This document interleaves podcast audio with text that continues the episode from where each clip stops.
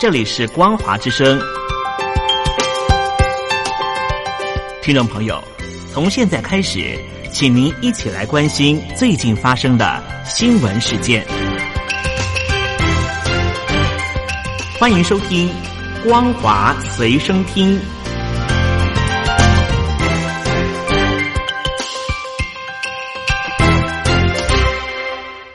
大陆听众朋友，你好，欢迎您收听这节光华随身听，我是东山林。二零二零年美国大选的倒数十二天就从此刻开始，在台北、北京时间的星期五上午九点钟举行最后一场的官方总统辩论。就是因为最近呢，拜登方面哈，就是这个。民主党的候选人传出了介入儿子杭特和中国企业的商业活动，所以杭特的前中国事业伙伴包布林斯基指证莉莉。辩论会之前，外国媒体就指出，特朗普计划邀请包布林斯基参加辩论会，最后他也确实到场了。这场辩论会是长达了九十分钟，分别针对于六个议题进行讨论，包含了对抗新冠状病毒。美国家庭、美国种族、气候变迁、国家安全和领导力进行六阶段各十五分钟的问答。两个人在每个阶段都会先有两分钟不受干扰的回答时间，接着进入相互讨论的阶段。有鉴于第一场的辩论会啊多次出现相互干扰对方发言的情况，所以这一次的辩论会的决定呢，就是候选人两分钟的回应时间之内将另外一个人的麦克风消音。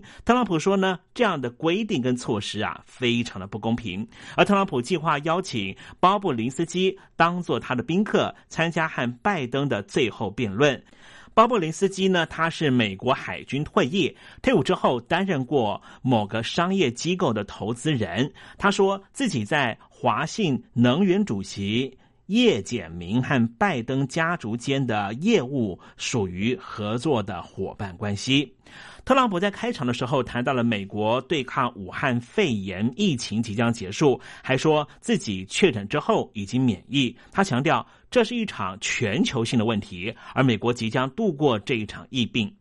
特朗普在辩论的时候也批评拜登，他对中国进行封锁的时候骂他排外，现在却又改口说特朗普的速度不够快。对此，拜登反驳说，特朗普当时说中国很透明，还说要感谢习近平，后来才说要保护人民。特朗普立刻的反驳说。这是政府面对学习疫情，但是不能够把人民完全封锁，关到地下室里面。但是拜登可以关在地下室，因为他有办法能够赚钱。拜登随后也表示，有控制权，却仍旧造成危机，不该。再继续担任总统，现在仍旧有增加七万人的病例，数千人死亡。显然，特朗普政府还没有完整的对抗计划。如果他当选的话，他可以带领美国走出疫情。而特朗普方面呢，先是指控拜登从俄罗斯手中收受了三百五十万美元，因为他和俄国总统普京关系很好，要求拜登对此事做出解释。特朗普继续指控拜登可能至今为止仍旧从俄国手中拿钱，并且提到了他的小孩杭特·拜登爆出了电邮门的丑闻。事情发生的时候，你可是副总统，所以呢，他认为拜登欠美国民众一个。解释，拜登则表示，任何试图介入美国事务的国家都会付出代价。现在，俄罗斯、伊朗、中国都出现了干预行为，这是侵犯美国的主权。他重申，意图干扰美国主权的国家都会为此付出代价。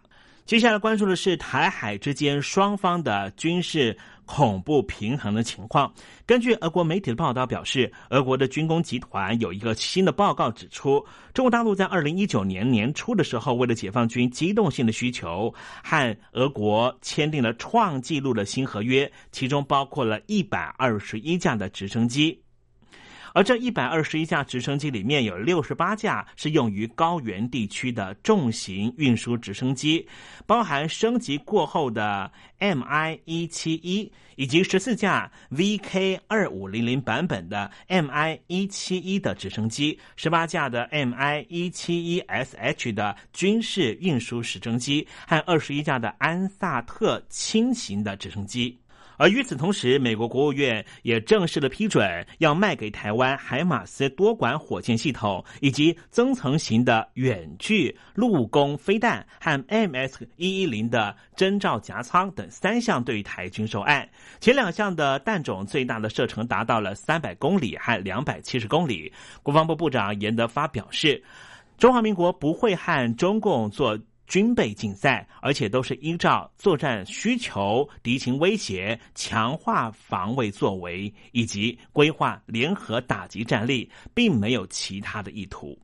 并还收到一个最新的消息：美国民主党的总统候选人拜登和他的小孩杭特丑闻是连环爆，现在可能也烧到了美国的前任总统克林顿和他的老婆，就是前任的美国国务卿希拉蕊身上。先前美国媒体揭露了杭特从中国企业华信能源获利，现在更有美国媒体重提过去华信能源曾经捐款给克林顿基金会一事，把两件事情串联起来讨论。这篇文章特别写到了华信能源的总裁叶简明是怎么样和白宫的人士进行联系。这篇文章当初就提到了叶简明和拜登见面，并且提到了华信能源打算借由贿赂美国退役的海军上将英曼，以方便收购叙利亚的油田，进而获取大量的利益。而对于美国民主党的这一干人等，对此特朗普的长子小唐纳今天也在节目上面开骂。大力的抨击拜登，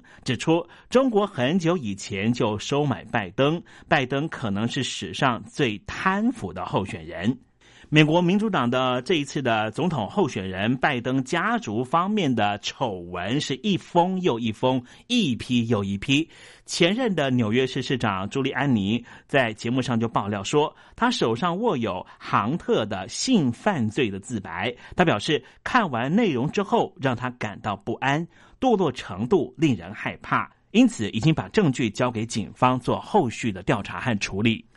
而北京的领导人习近平啊，在二十三号出席了北京人民大会堂举行的抗美援朝七十周年纪念大会，并且发表了长达三十分钟的谈话，全程立场强硬，暗批美国，更叫嚣中国不允许任何势力。侵犯分裂领土，中国人民惹不起。习总书记强调，伟大的抗美援朝战争保卫了中国人民和平生活，稳定了朝鲜半岛局势，维护了亚洲和世界和平。他在过程里面不断的隔空叫嚣，暗中批评对手美国。他表示，世界和平共赢才是人间正道。当今世界任何单边主义、保护主义、极端利己主义根本行不通，任何的封锁、极端的施压做法也是行不通，任何的我行我素、唯我独尊的行径，任何搞霸权、霸道、霸凌的行径根本行不通。不仅根本行不通，最终必定是。死路一条。